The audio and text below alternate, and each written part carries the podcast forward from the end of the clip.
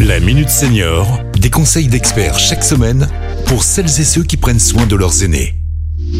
Pierre-Marie Chapon. Bonjour, bonjour à tous. Je retrouve Delphine Perrin, conseillère prévention à la CARSAT Rhône-Alpes. Bonjour Delphine. Bonjour Pierre-Marie. Alors sur les deux dernières chroniques de la saison, avant bien sûr de nous retrouver en septembre, eh bien nous allons faire appel à un psychologue, docteur en psychologie, Bertrand Boudin, euh, qui va nous éclairer aujourd'hui sur le sujet des aidants. Bonjour Bertrand. Bonjour Pierre-Marie, bonjour Delphine. Alors, est-ce que vous pouvez nous expliquer euh, qui sont les aidants et quelles sont les difficultés auxquelles euh, ils sont confrontés d'un point de vue euh, psychologique?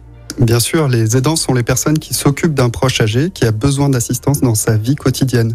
Ils étaient, selon la CNSA en 2011, 8,4 millions de personnes. Ça peut être épuisant sur le plan émotionnel et physique, et les aidants peuvent ressentir un stress considérable. On parle de fardeau pour désigner ceci. Fardeau, je trouve que c'est un terme un petit peu fort. Alors effectivement, c'est un terme euh, fort qui provient en fait de travaux de recherche d'une équipe de Chicago dans les années 80 sur le ressenti des aidants par rapport à l'aide.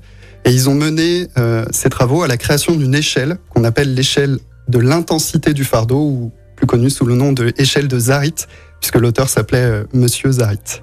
Depuis, d'autres travaux ont introduit de nouvelles dimensions dans le ressenti du rôle des dents, comme la Kadi Kamikaze. Ouh là là, qu'est-ce que ça veut dire? C'est le Kadi quoi là? C'est l'échelle Kadi Kamikaze. En fait, c'est la réunion de trois index de mesure et ces noms sont les difficultés, les stratégies et la satisfaction ressentie. L'aide apporte des satisfactions. Alors ça c'est un petit peu nouveau comme discours. euh, Alors en effet, la vision aujourd'hui euh, très largement euh, répandue au niveau professionnel, c'est une vision qui peut être considérée comme un peu victimaire. Ce qu'il faut entendre, c'est que quand on mesure la partie satisfaction, on constate qu'il n'y a pas de corrélation entre les difficultés et les satisfactions. Et ça, je trouve que ça enrichit le débat sur les aidants. Alors euh, Bertrand, comment pouvons-nous euh, sensibiliser davantage cette question et encourager finalement la société à développer et à porter ce soutien à ces aidants qui sont euh, finalement très nombreux?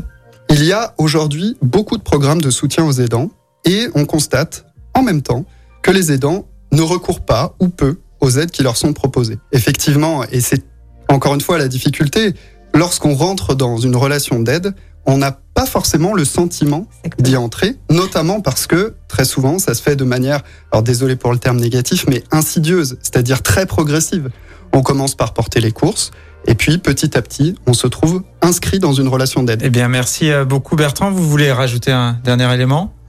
Oui, j'aimerais citer une aidante qui, dans ses publications, euh, disait ⁇ Je suis épuisée, c'est très dur, mais je ne me suis jamais sentie aussi réelle que depuis que j'accompagne maman. ⁇ Merci euh, beaucoup Bertrand, merci, à Merci. Delphine. Merci Et euh, on se- Pierre-Marie. Et on se retrouve tous les trois pour la dernière de la saison. La semaine prochaine, on parlera des nouvelles technologies. Cet épisode a été rendu possible grâce à la CARSAT Rhône-Alpes, Caisse d'assurance retraite et de la santé au travail, expert du bien vieillir.